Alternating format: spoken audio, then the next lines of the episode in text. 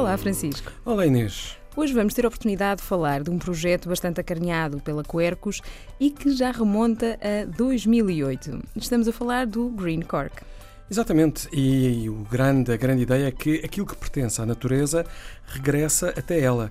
É um projeto que funciona em ciclo, ou seja, da árvore vem a cortiça, a reciclagem dá novos usos à cortiça, eh, que antes estava na rolha, e além disso, ainda permite que se plantem novas árvores, e estamos a falar de uma árvore como o sobreiro, que é tão simbólica e importante em termos económicos e paisagísticos para Portugal. Nem mais. E este projeto é um projeto de recolha de rolhas de cortiça eh, para a reciclagem uhum. e qualquer um de nós pode participar. A nível particular, logo a partir de casa, eh, não é? Uhum. Uh, portanto, guardar as rolhas de cortiça de algum jantar que faça a sua casa uhum. ou numa ida a um restaurante, vale não, tudo. Não, além disso, quer dizer, obviamente, para além da casa, também o próprio restaurante é, aliás, uma, uma enorme é uma fonte, uma enorme fonte de, de, de, de recolha de, rolhas. E onde é que as podem entregar, Francisco? Bem, há inúmeros sítios.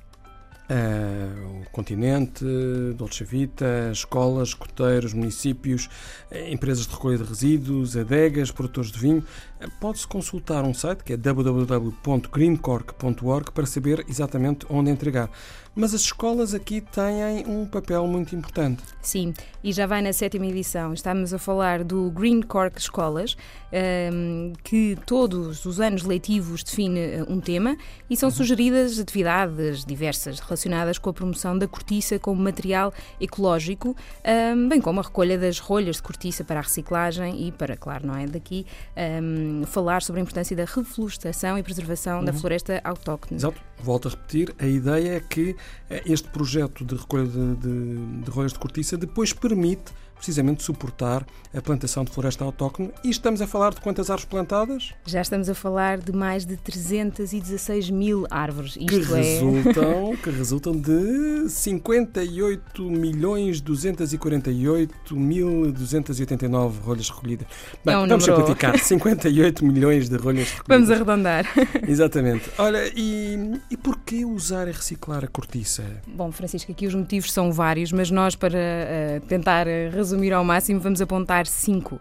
Uhum. Portanto, aqui não se cortam árvores. A cortiça, para aqueles que, que ainda não sabem, a cortiça é recolhida do sobreiro, não é uhum. deitada qualquer árvore abaixo e cada árvore vive cerca de 150 a 200 anos em média, portanto dá para retirar 50 vezes cortiça. E por outro lado também é reciclável, não é? Uhum. Bem, além disso também é reutilizável, eh, além disso a cortiça tem ótimas propriedades naturais, é leve, impermeável, é um excelente isolante térmico e acústico e é 100% biodegradável. Aliás, podemos só terminar com uma curiosidade relativa eh, também à, à mobilidade sustentável. Nem mais. Em Lisboa já circulam dois elétricos forrados a cortiça. Foram recuperados da sucata, aliás, e forrados a cortiça no interior e no exterior e começaram desde no final de março a fazer o percurso turístico entre a Praça da Figueira e o Castelo São Jorge. Portanto, achamos a sugestão na próxima rolha cortiças que estiver à mão guarde-a e deposite-a nos eh, locais apropriados. O ambiente agradece.